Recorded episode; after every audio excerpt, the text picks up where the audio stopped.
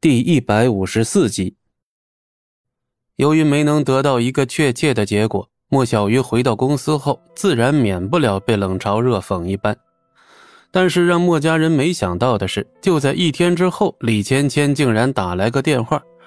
短短不到一分钟的电话，让老太君的脸色从平静直接跨到了焦虑阶段。这背后一定是有人在搞鬼，否则。天创怎么可能这么快就知道了？老太君，那我们现在该怎么办呀？难道还真用四倍的价格去收购啊？老太君脸上一阵阴晴不定，四倍的价格那可不是个小数目啊！都怪莫小鱼不中用，连这点事情都办不好。我看啊，一定是他得罪了那些供货商，否则那些人怎么会联合起来搞我们呀？天真！莫雪英立刻闭上了嘴。哪里还敢再说下去啊？管不了那么多了，稳住天创才是头等大事。要是丢了这合同，我们墨家就再无翻身的机会了。啊？难道您真的要高价收购啊？哎呀，那我们账面上的资金恐怕就不够了呀。不够？哼，是时候让戚家出点血了。这杯羹可不是那么好分的。戚家，啊，对对，老太君英明啊！戚家那帮人分明没出半点力，也想来混好处。哼，这次该让他们出口血。去联系莫小倩，这件事儿就让她去办。嫁到了戚家，就忘了自己到底是姓戚还是姓莫了。哎，好，我这就去通知他。当天晚上，就在戚家的饭桌上，莫小鱼一脸尴尬的将下午的电话内容说了出来。啪的一声，夏云平将筷子重重的往桌上一拍，一脸愤怒的开始说：“什么东西？那老太婆是脑子坏了吗？还是当我们戚家人都是傻子？”莫小倩脸色微微一变，但什么都没说。哼，四倍的价格，他当我戚家的钱是大风刮来的啊？不成，绝对不成！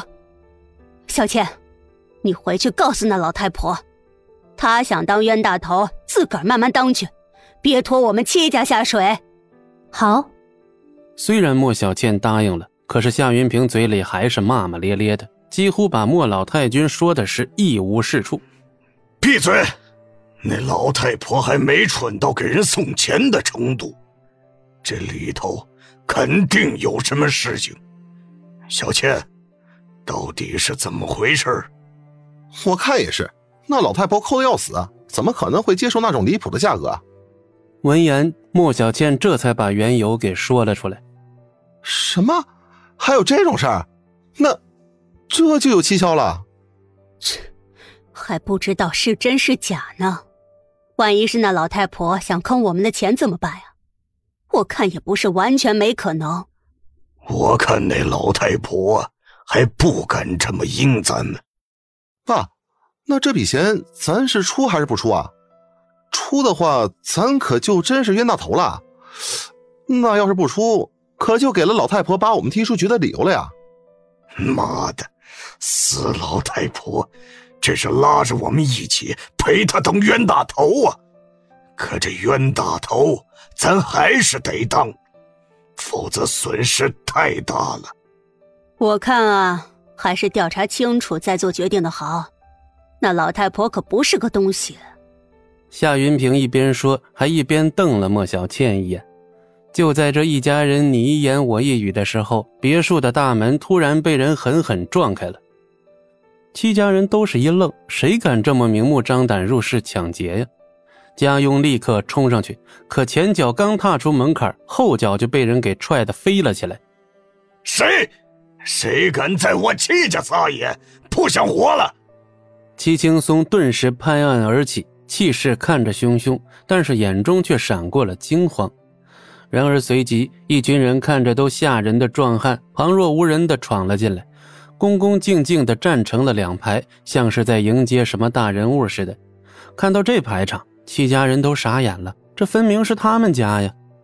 戚青松，你好大的口气呀！怎么想要我的命？伴随着一道浑厚的声音，一个中年男人迈步走了进来。啊！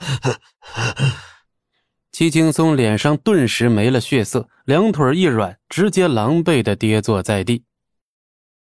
本集播讲完毕，感谢您的收听，我们精彩继续。